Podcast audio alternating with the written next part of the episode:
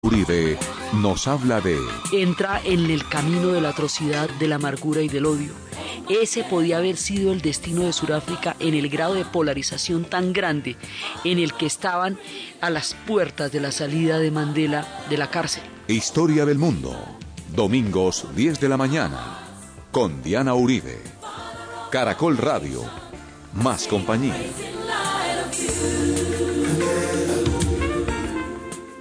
Buenas, les invitamos a los oyentes de Caracol que quieran ponerse en contacto con los programas, llamar al 268-6797, 268-6797 o escribir a director arroba casa de la historia punto org o a la página web info casa de la historia punto org. Hoy, después de una semana de funerales del gran Madiba, vamos a ver la segunda y última parte del especial sobre Nelson Mandela.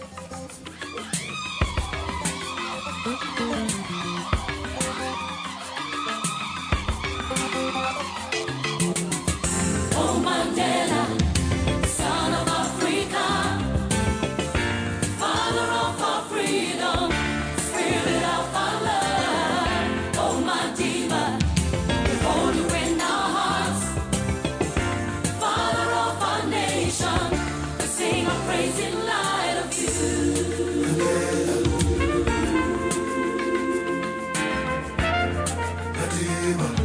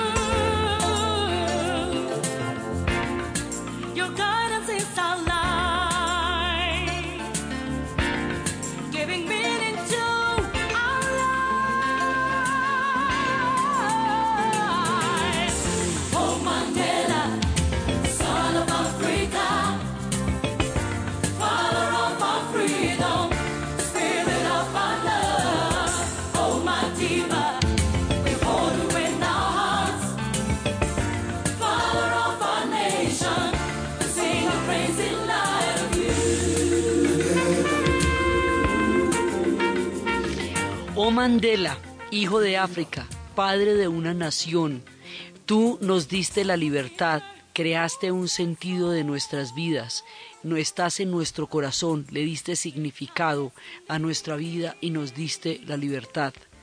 Tú que creaste esta nación. Así empieza, con esa canción empezamos. Ya no es bienvenido a casa, como estábamos viendo la vez pasada, sino padre de una nación, tú nos diste la libertad. Esto ya es sobre los logros. Madiba, su nombre de clan. Entonces, estábamos viendo la vez pasada cómo Nelson Mandela hace la diferencia. Con su muerte se va probablemente el hombre más maravilloso que estaba vivo en toda nuestra época. Y como dijo Einstein de Mahatma Gandhi, las generaciones futuras no podrán creer que un hombre así alguna vez caminó sobre la tierra. Mandela renunció a la venganza y habíamos visto cómo en el momento en que el país se iba a sumir en una guerra civil, de la cual no los hubiera podido sacar nadie y donde hubieran podido estar sumergidos durante generaciones y generaciones de sangre, porque hemos visto y vemos en la era actual conflictos que no se resuelven porque tienen la venganza como eje. Entonces no hay manera de romper esa cadena, por dónde empezar el perdón, por dónde empezar la verdad, por dónde empezar a esclarecer los hechos y a cerrar las heridas. Cuando un pueblo se mete en la dinámica de la retaliación, eso entra en el camino de la atrocidad, de la amargura y del odio. Ese podía haber sido el destino de Sudáfrica en el grado de polarización tan grande en el que estaban a las puertas de la salida de Mandela de la cárcel pero él sale con una propuesta completamente diferente. Entonces, en lugar de pedir la venganza contra los blancos por todas las infinitas, increíbles y horrendas atrocidades que cometieron durante 48 años contra todo el pueblo surafricano y contra las comunidades negras, dijo, reconciliémonos, vivamos juntos y creemos una nueva nación. Y esa propuesta, los perdono y los necesito, para crear una nueva nación, una nación en la cual quepamos todos, una nación en la cual todos podamos sentirnos representados, es lo que hace de Mandela un hombre tan grande en la historia porque él le dio otro rumbo a la historia de Sudáfrica. O sea, ya después de eso, ellos cogen para otro lado. Ya no se van para el camino de la destrucción y de la sangre y de la guerra civil, sino para el camino de la reconciliación, de la construcción y de salir adelante. Él va a utilizar la táctica de seducir a su enemigo, o sea, de encantar a la gente, de buscar los acuerdos, de buscar la bondad en el corazón de los demás y de buscar el respeto mediante otorgarlo él mismo. O sea, es un trabajo espiritual muy serio que habíamos visto que estaba haciendo durante el tiempo en que estuvo en la cárcel y que se lo propuso primero como una disciplina y luego como un credo. Y que con ese credo y con esa fe el hombre transforma Sudáfrica y ahí se sitúa en una perspectiva como la de Martin Luther King, cuando tiene un sueño en el cual los hijos de, los eh, dueños de las plantaciones y los hijos de los descendientes de los esclavos vivirán un día en una nación donde serán juzgados no por el color de su piel, sino por el contenido de su carácter, y donde se sentarán a la mesa juntos a compartir un nuevo sueño, como el sueño de Martin Luther King, como el fenómeno de la India, que se creía que se iba a desintegrar después de la independencia y resulta que crearon una nación heterogénea y diversa de una manera increíble, pero la crearon. Gandhi estuvo preso en la misma prisión donde estuvo preso Mandela una generación antes, y es allá en Sudáfrica que a él se le ocurrió la teoría de la no violencia. Y luego una vez que la aprendió en Sudáfrica, que la entendió en Sudáfrica, la adaptó a la realidad de la India sobre la base del respeto a la vida de la IMSA. O sea, Gandhi montó toda la historia sobre el respeto a la vida de la IMSA, que es una parte de toda la espiritualidad de la India y es del el culto del señor Jaina, que considera que toda forma de vida es sagrada.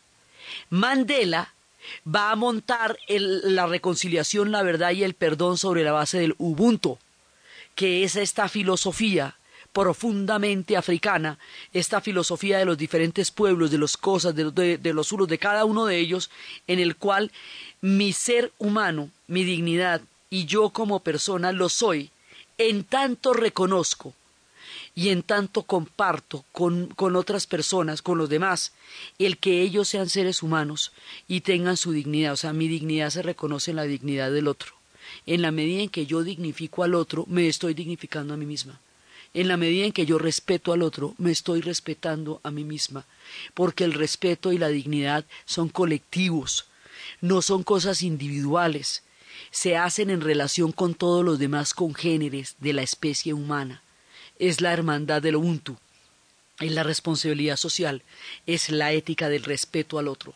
Este concepto, como habíamos visto, es muy antiguo en la formación de la conciencia y de la espiritualidad del pueblo surafricano, basado en el Ubuntu que tienen los pueblos de Sudáfrica, como basado en el AIMSA y basado en, en las lecciones de vida del señor Jaina, Gandhi montó la no violencia en la India, Mandela va a montar el sentido del respeto y de la paz en Sudáfrica, por eso es un hombre de ese tamaño por eso lo veneran, por eso es que en todas partes están los cantos a él, porque a él le deben el futuro la posibilidad, la existencia, la nación del arco iris, es que todo ese combo de minorías hindúes, griegas, judías, de Josas, de, de Zulus, de todas las diferentes pueblos de la África Negra, de bosquimanos, de San, descendientes de holandeses Boers, descendientes de alemanes, descendientes de ingleses, toda la heterogeneidad que es sentarse una noche en una mesa a compartir con los surafricanos. Decir surafricanos es decir tantas razas, es decir tantas historias, es decir tanta gente, que es hablar de un arco iris.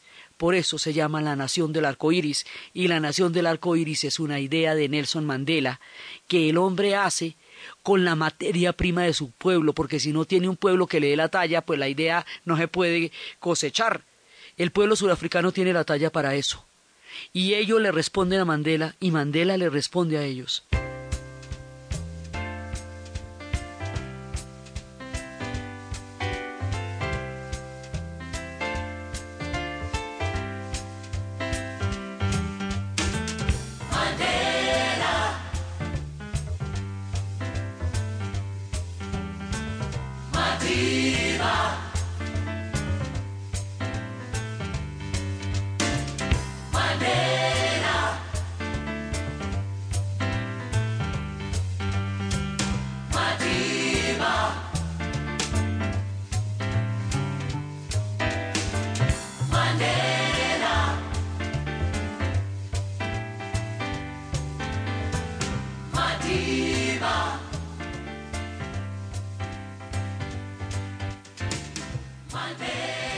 Este hombre que viene del pueblo Cosa, de la, de la tribu de Tambo, este hombre es el que va a hacer la diferencia. Cuando Mandela sale de la cárcel, después de todos esos años de haber anhelado encontrarse con Winnie, esa historia va a ser una historia trágica. Él tuvo una primera esposa.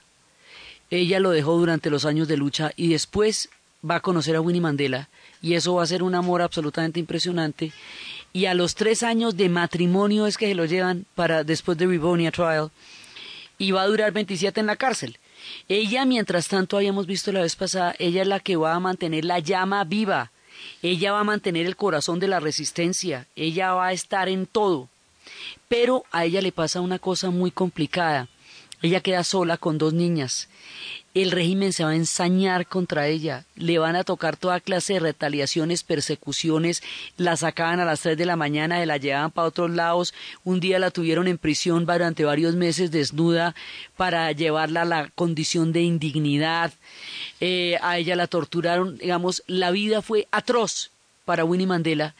Y hubo un momento en que la polémica está en que dicen que se la llevó el lado oscuro de la fuerza, digamos, que Winnie llegó a crear como un cuerpo de seguridad personal, como un poder dentro del poder de la misma resistencia, y a ella se le acusa del asesinato de un muchacho de 14 años que a quien decían que era un informante, y se le acusa también de, de corrupción, pero entonces, digamos, se le acusa de haberse desviado en un momento dado de, del camino recto digamos, se le acusa de eso y esa es la parte polémica de su personalidad. Nelson Mandela dice que cualquier error que haya cometido Winnie en la vida se lo debe a él y él asume toda la responsabilidad porque a ella le pasó todo lo que le pasó por ser la esposa de él.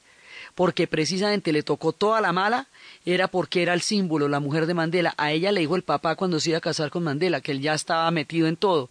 Y usted no se va a casar con un hombre, usted se va a casar es con una lucha. Entonces, mire a si usted asume una decisión de estas porque este no es un hombre con el que usted pueda vivir, ese hombre va a durar mucho tiempo en prisión y ahí todavía no había pasado nada. Entonces, la noche que él sale de la cárcel, ella va por él y salen juntos de Robin Island. Y esa noche, cuando llegan a la pequeña casa de ladrillo de él, eh, ella se va y llega al otro día a las siete de la mañana. Entonces, eh, ahí ya queda claro que eso, ellos ya no pueden estar juntos. Ella ha estado con otra gente mientras tanto, pero pues el hombre estuvo 27 años en la cárcel, a ver, y ella tenía 22 cuando se lo llevaron, pues. Entonces, y él, decía eso, ¿no? Él, él, dejó pues una mujer que, eh, una mujer en plena vitalidad y se le fueron 27 años a él en prisión y nunca lo pudo ver. Acuérdese que lo vio por ahí media hora en todos estos años, ¿me entiende? Entonces, la figura de ella está salpicada por la polémica y hay muchas cosas alrededor, pero el pueblo de Sudáfrica la considera la madre de la nación y es un icono muy importante para ellos y estuvo con ellos y avivando la llama en los años más duros. Y lo que él dice, a ella le tocó todo el sufrimiento porque ella era la esposa de Nelson Mandela. Esto le generó una herida el divorcio con Winnie, por eso es una historia de amor trágica. Entonces, él queda con estas dos hijas, la familia rota. Eh, durante el tiempo de prisión él se le murió un hijo en un accidente de, de carro y más adelante, hace poquito, hace menos de cinco años encontró una mujer y se casó con ella y hoy por hoy finalmente encontró una paz afectiva que habiendo tenido una vida tan tesa nunca tuvo. Sí, porque cuando estaban en el amor con Winnie no lo pudieron vivir, la vida se los quitó, la cárcel. Una de las cosas que le quitó la cárcel fue su derecho a amar a Winnie Mandela. Eso fue de las cosas que le quitó la cárcel. Sí, y que no, no se la puede reponer porque eso se deshizo en la mitad. Entonces él sale de la cárcel llega a las elecciones, después de toda la, negociación y de todo eso, del desmonte del apartheid, se hacen las elecciones, gana Nelson Mandela, las imágenes de las elecciones son absolutamente conmovedoras porque son estas filas de días y días y días de la gente votando para ejercer su derecho por primera vez como ciudadanos, un hombre, un voto, en un pueblo que no había conocido ninguna democracia, sino un pequeño club racial blanco que votaban entre ellos para las leyes de ellos, que eran las leyes del apartheid. Mandela empieza la reconciliación y Mandela va a hacer cosas como ir a visitar a la viuda de Verwoerd, el hombre que montó el apartheid, el monstruo de la Laguna Azul, ¿sí? Para reconciliarse con los símbolos de los enemigos y empezar a crear una nueva Sudáfrica. La nación del arco iris no es una retórica, es un trabajo, es una disciplina y una actitud del alma y el hombre va a hacer el partido y va, a tomar el partido de los de, de, rugby, el campeonato de rugby estábamos hablando la vez pasada, como un ícono alrededor del cual pueda unir a los blancos y a los negros cuando la situación estaba tan caldeada y cuando todo el mundo tenía de todas maneras sentimientos extremos con respecto al futuro de Sudáfrica. O sea, él va a, a guardar esta idea de la reconciliación con una delicadeza y lo va a hacer a través del ejemplo una vez que, ya empiecen a hacer esto, él va a crear todo el ejemplo para, para mantener la reconciliación. Ahora, ¿cómo vamos a hacer esto? Aquí viene otro golpe de genialidad que es quizás el ejemplo histórico más poderoso porque esto nos sitúa en un peldaño más arriba de la escala de la espiritualidad humana. Esto nos abre una puerta hacia una mirada más comprensiva, integral, humana y solidaria del mundo, la Comisión de la Verdad y de la Reconciliación.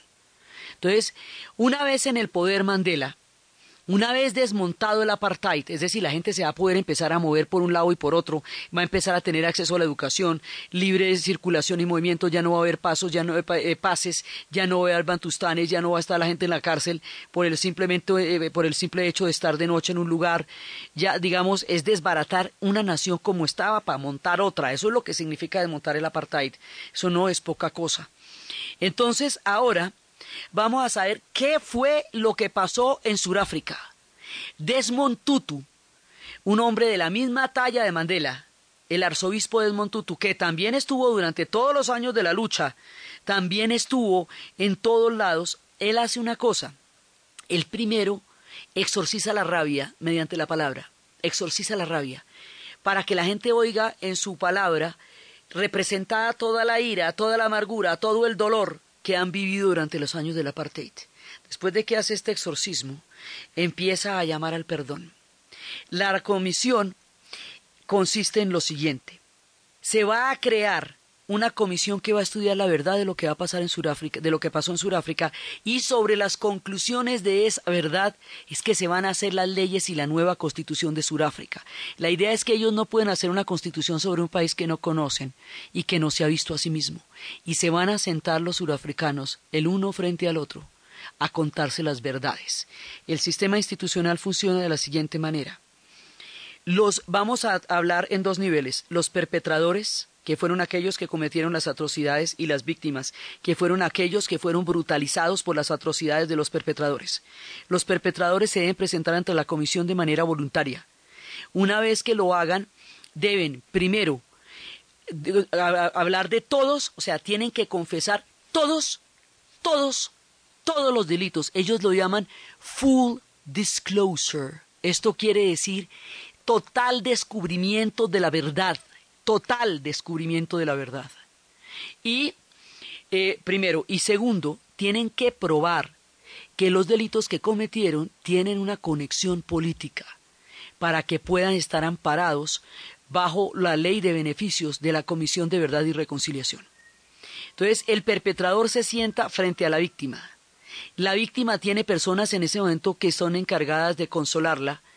Cuando empieza en los estados de catarsis, de histeria, de, de dolor, de amargura, de, de todo lo que va a pasar ahí eso se va a emitir por la radio y por la televisión y toda Suráfrica, en todos los rincones, va a escuchar la verdad de lo que pasó en el apartheid.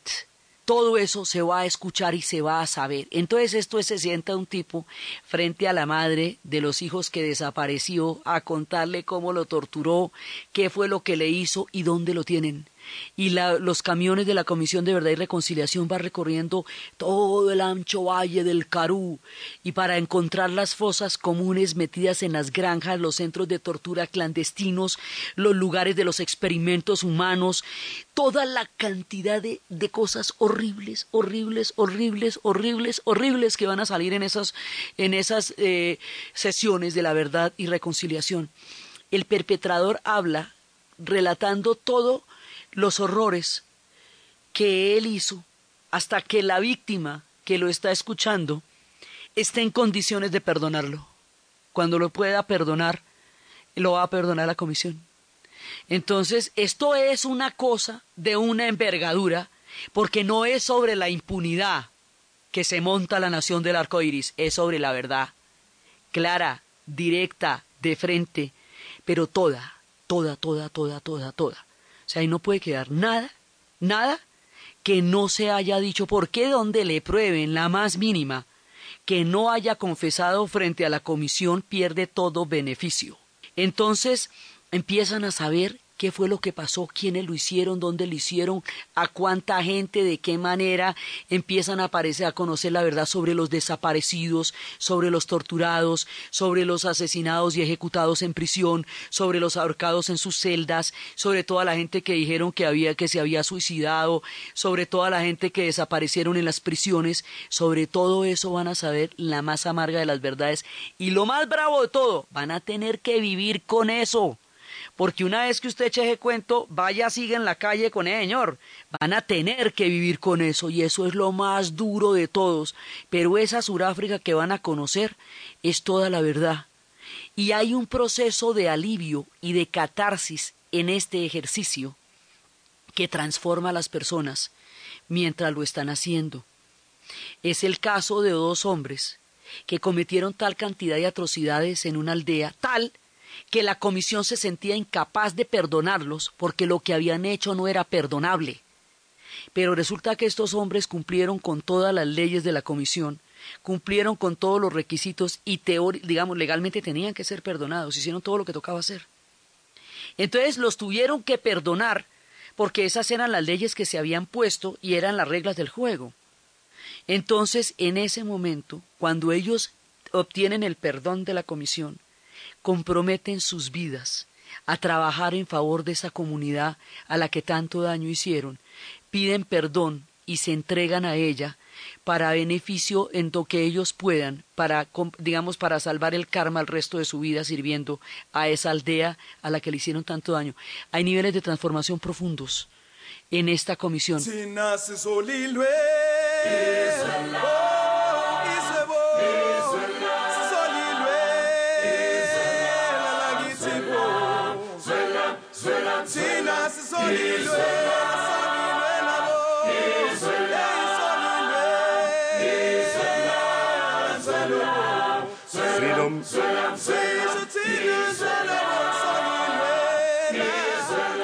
Vamos a una pausa comercial.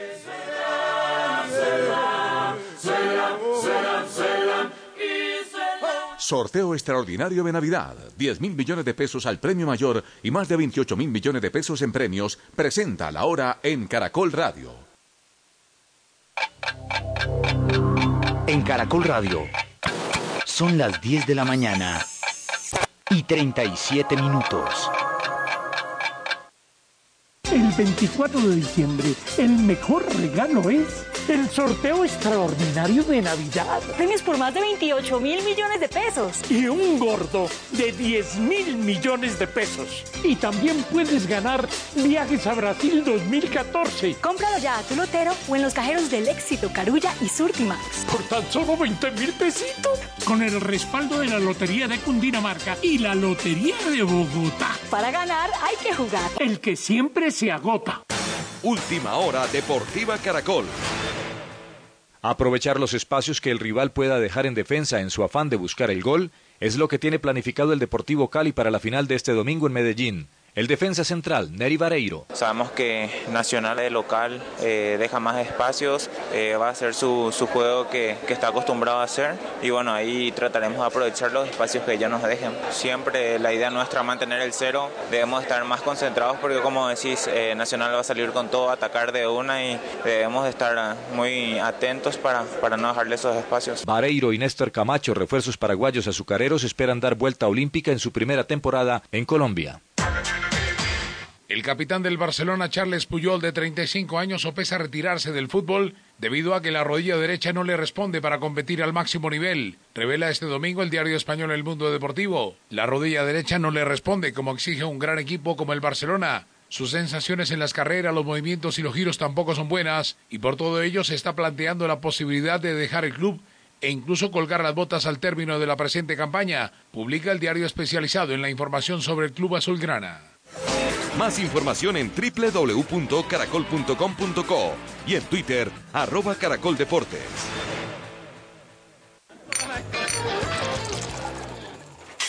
Ay, qué dolor de cabeza. No todos los organismos son iguales, ni asimilan el trago de la misma manera. Controla cuánto tomas. No esperes a estar borracho o al día siguiente con guayabo para darte cuenta que te pasaste. Ya no valdrá la pena prometerte lo mismo de siempre. Nunca más vuelvo a tomar. Que no controle tu vida, disfruta sin embriagarte, porque hay alguien que te espera. Lleva el timón. Un mensaje de Caracol Social. ¿Y usted? ¿Cómo durmió anoche? Comodísimo. Colchones comodísimos para dormir profundamente. Es la hora, Pepsamar Reflux. En Caracol Radio son las. En Caracol Radio son las 10 de la mañana y 40 minutos. ¿Ha sentido dolor y ardor en el esófago? Sensación quemante al recostarse náuseas después de comer. Entonces usted sufre de reflujo. Ahora cuenta con Pepsamar Reflux, que actúa rápidamente convirtiéndose en un gel flotante que forma una barrera para evitar que los alimentos y ácidos regresen al esófago. Nuevo Pepsamar Reflux, la barrera antirreflujo. Es medicamento, no exceder su consumo. Si los síntomas persisten, consultar al médico. ¿Y usted? ¿Cómo durmió anoche? Comodísimo. Colchones comodísimos para dormir profundamente. Continuamos en la historia del mundo con Diana Uribe.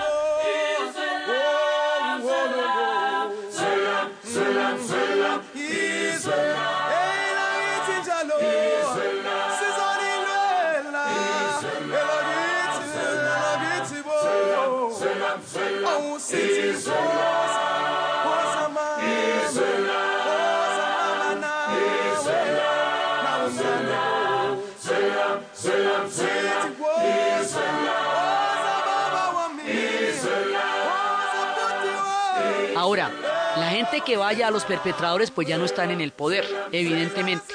O sea, porque ya se desmontó el régimen que los amparaba, las leyes que los, que los ocultaban, todo eso ya no está.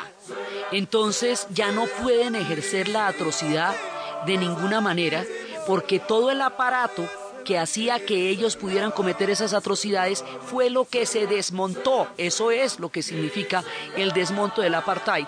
Y está en el poder el Congreso Nacional Africano, que son todos aquellos que fueron víctimas de estos perpetradores y que han decidido escucharlos en lugar de matarlos. Aquí hay una idea impresionante. Cuando una persona, cuando un perpetrador ha cometido toda clase de atrocidades, ha torturado, ha desaparecido y ha causado una increíble cantidad de sufrimiento, esa persona, por la filosofía del Ubuntu, ha perdido su propia dignidad en la medida en que le ha quitado la dignidad al otro. ha perdido su propia integridad en la medida en que le ha quitado la integridad al otro. Ha perdido su propia decencia en la medida en que ha sido ha tenido un trato indecente con el otro. Entonces, ¿usted cómo hace con una persona que se ha degradado a sí misma en el proceso de degradar a los demás? Usted tiene que darle un, una, un camino hacia la redignificación como ser humano. O sea, tiene que poder encontrar la forma de elevar su espíritu a un punto tal que usted pueda hablar con esa persona como dos seres humanos, como dos personas, tiene que volverla a, encontrar el camino del respeto, a encontrar el camino de la dignidad y a encontrar el camino de la propia valía, porque quien comete esos crímenes destruye su propio sentido de autovalía. ¿Sí? Eso es un concepto muy profundo, porque si la otra persona se, ha, se ha, ha perdido su dignidad en la medida que se ha quitado a los otros, hay que restaurársela para poderla integrar a esta nueva sociedad. Y la manera como la restauran es a través del perdón. En la medida en que, en que se pueda otorgar un perdón verdadero, esa persona queda bajo una, bajo una nueva posibilidad de dignificarse como ser humano. Esto es la filosofía del Ubuntu. Y aquí es donde está uno de los mayores secretos. Entonces, esas personas van a ser restauradas en su dignidad en la medida en que primero confiesen, confiesen desde el alma, confiesen de verdad. Estos son procesos mucho más allá de lo racional. Están dentro de un marco legal, están dentro de un marco político, pero tienen lugar en la ética, en la, en la espiritualidad, en la religiosidad es el arzobispo Desmond Tutu el que está presidiendo esto. O sea, eso tiene lugar en el espacio de la dignidad humana. Tiene lugar en el centro de la valía del espíritu del ser humano. Tiene lugar en la capacidad de los hombres de transformarse y convertirse en mejores personas y resignificar el odio para convertirlo en convivencia. Tiene lugar en la alquimia de la magia de la capacidad del espíritu humano para regenerarse, para reconvertirse y para crear nuevos paradigmas del espíritu. Es un sentido de la ética, el más profundo y el más integral. Es la filosofía del Ubuntu. Es la gran lección que Suráfrica le da al mundo.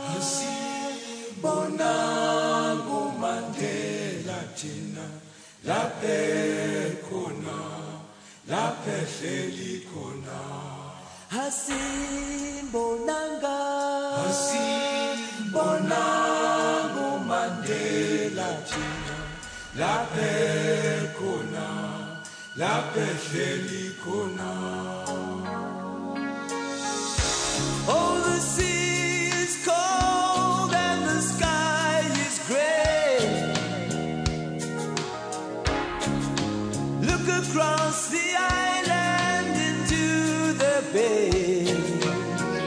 Esto es lo que los hace tan grandes.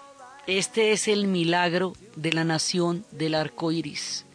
Esta es la razón por la cual el proceso surafricano es una lección para toda la humanidad, porque ellos se inventaron nuevas formas de convivir en lugar de inventarse formas de matarse y de vengarse. Ahí está la diferencia. Habíamos hablado la vez pasada cómo la venganza tiene tanto crédito y tanta, eh, tanta aval social que a todo el mundo le parece sensacional y todo el mundo se identifica con los vengadores y resulta que la venganza no tiene fin, ni tiene satisfacción posible, ni tiene salida, ni tiene retorno. Entonces, habiendo entendido esto, le van a buscar todas las otras posibilidades al tema, la comba al palo. Entonces, si no nos vamos a matar todos, sino que vamos a convivir, tenemos que inventarnos unas reglas según las cuales vamos a convivir y vamos a conocer la verdad y vamos a vivir con eso. Lo más difícil para los pueblos es vivir con la verdad. Entonces, en eso consiste la comisión, eso va a durar cuatro años y se van a se van a conocer las cosas más terribles. Hay varias películas sobre esto.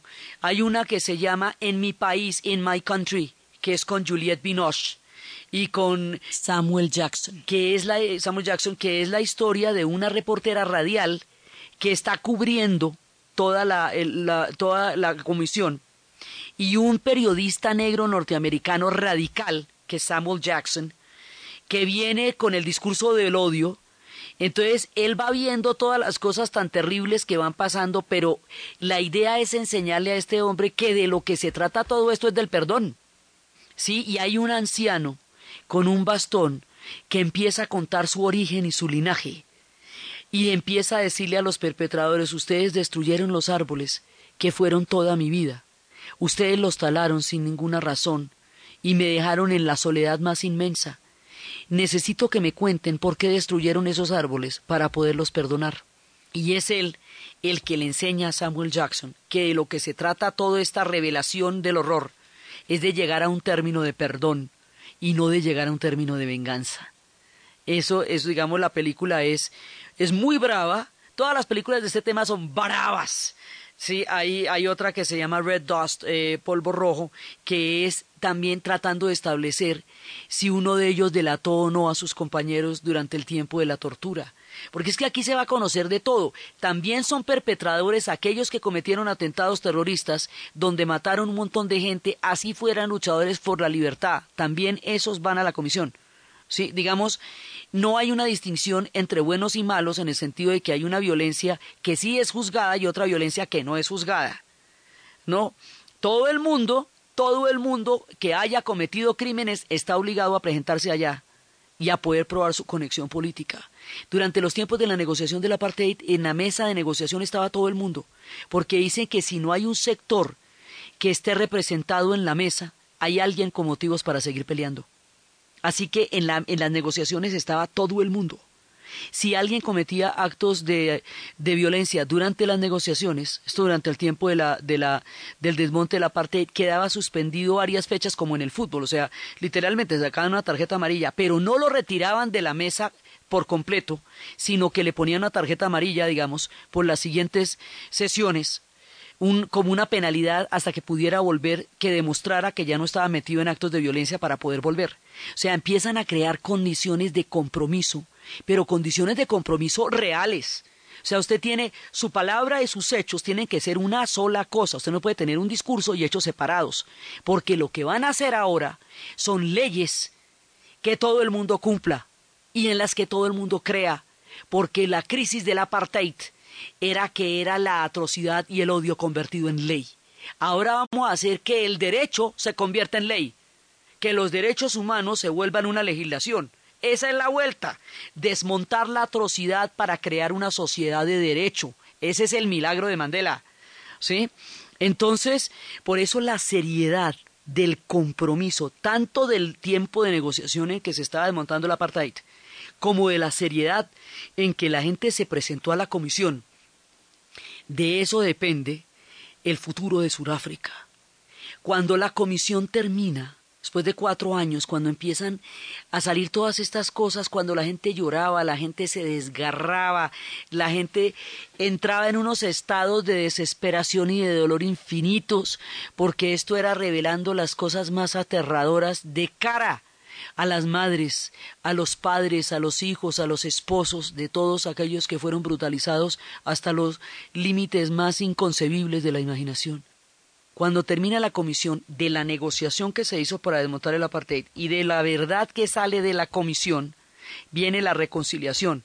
Y la reconciliación va a ser la resignificación de una prisión de una, de una prisión de las más temidas que queda en la colina constitucional de Johannesburgo, una prisión odiosa, una prisión donde estuvo el Mahatma Gandhi y donde después, después estaría Mandela en una misma prisión, una prisión odiada. Esa prisión la van a convertir en la Corte Constitucional y van a crear la constitución de la nueva Suráfrica y van a resignificar la oscuridad y la barbarie hacia la luz de la ley y el Estado de Derecho y van a hacer esto a través de una serie de símbolos y a través de una serie de realidades para concretar las cosas que se negociaron y las verdades que se supieron en una constitución nueva para crear un nuevo país que no tiene antecedentes. Por eso es que los pueblos sí pueden cambiar cualquier realidad.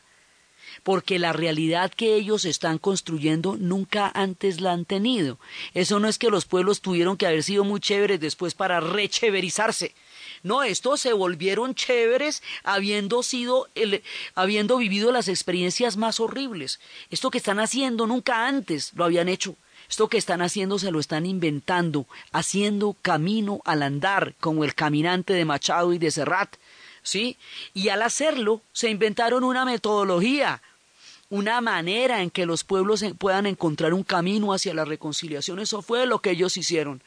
Entonces son los arquitectos del milagro humano más grande.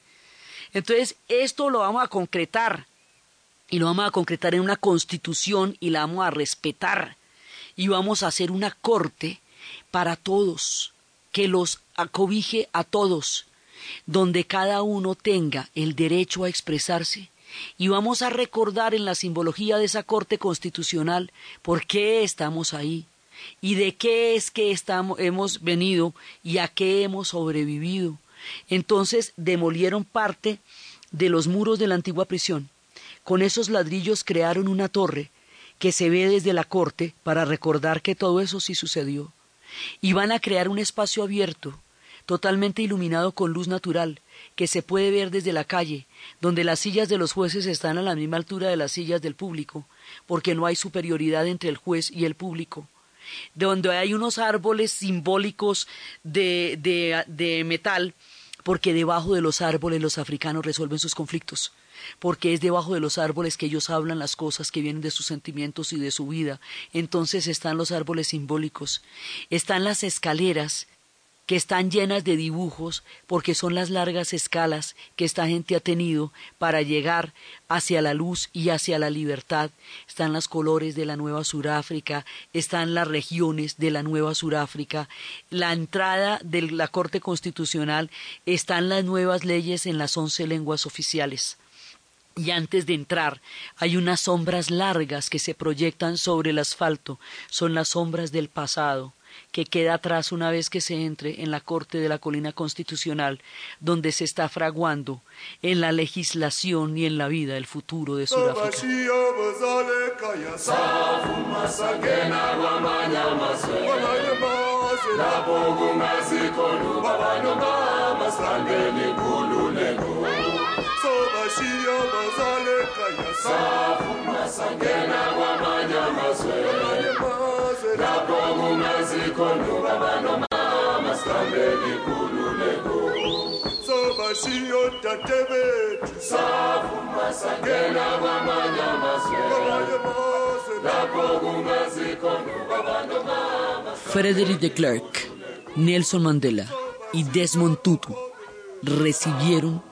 el premio Nobel por esto.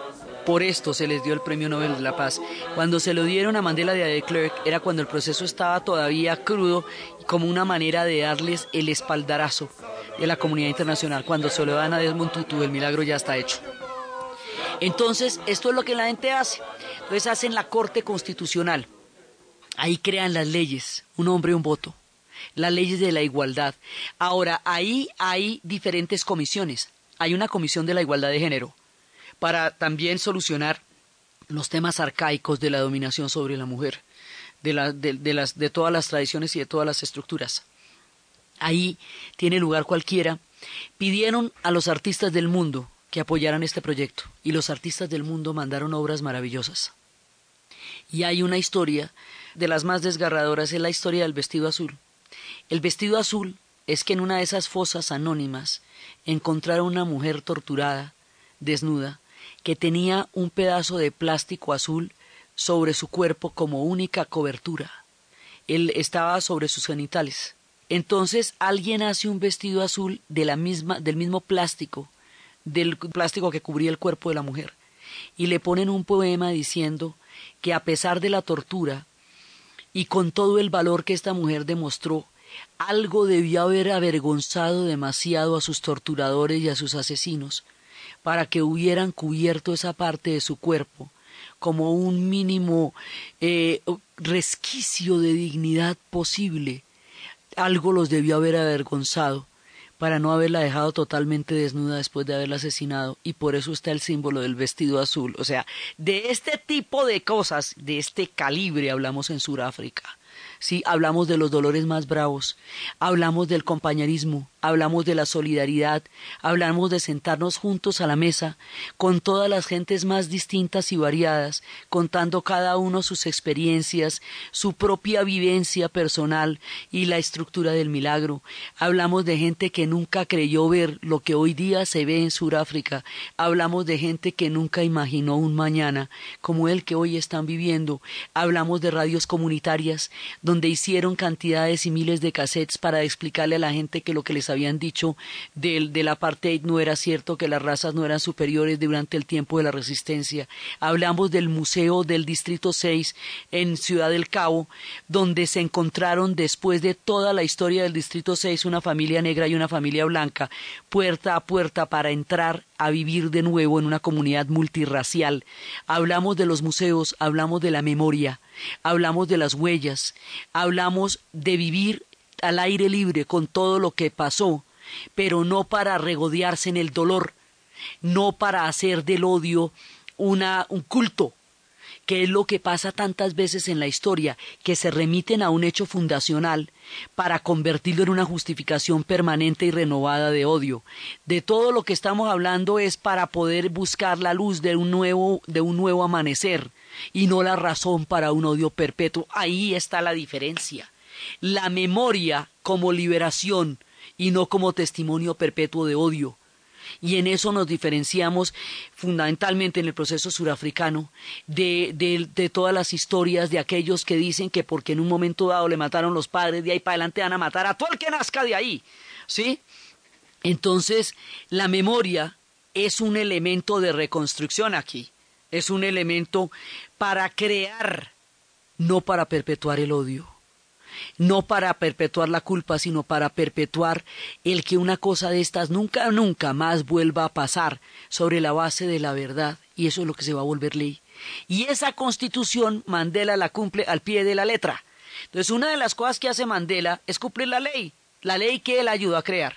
Entonces, si había que presentarse en el, en el, en el momento del divorcio de, Winnie para un para juicio de divorcio, el tipo de presenta si está citado va.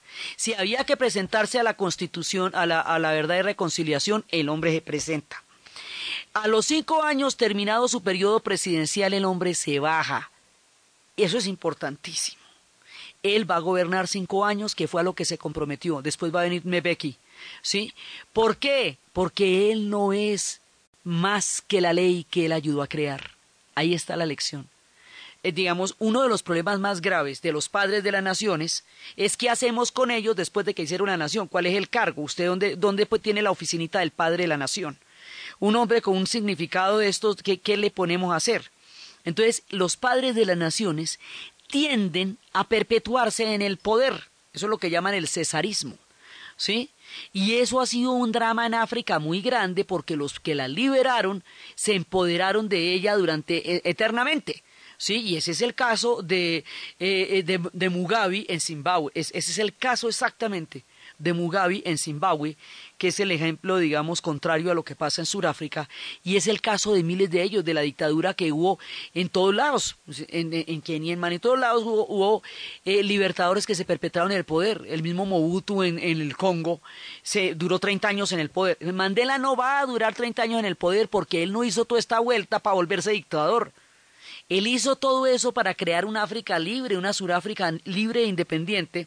Cuando termina su mandato, el hombre se va bajando del poder tranquilito.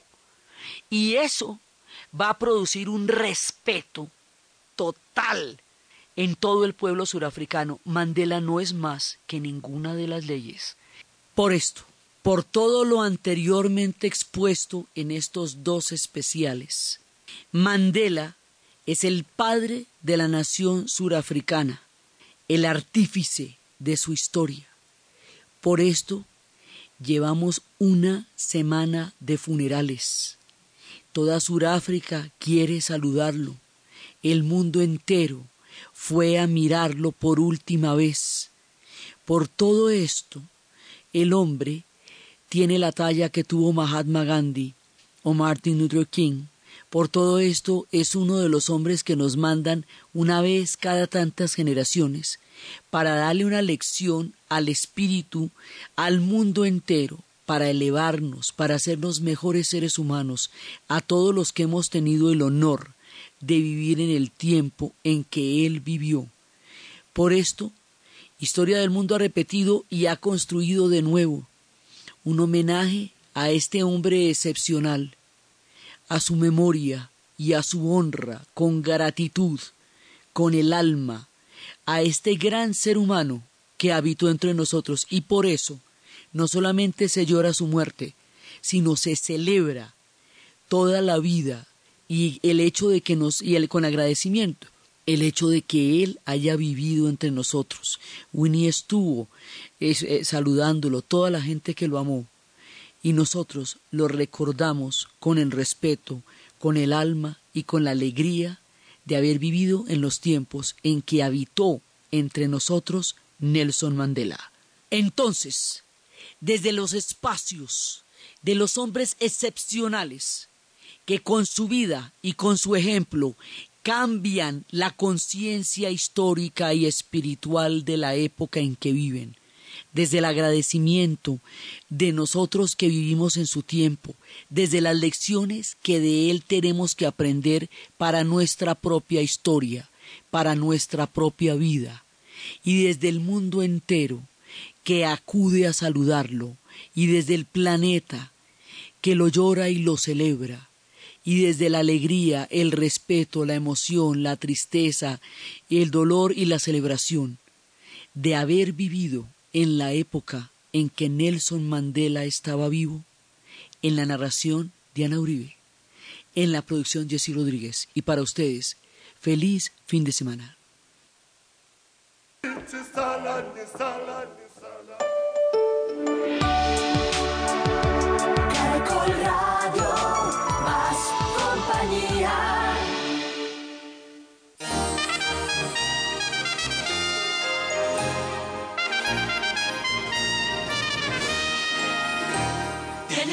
now.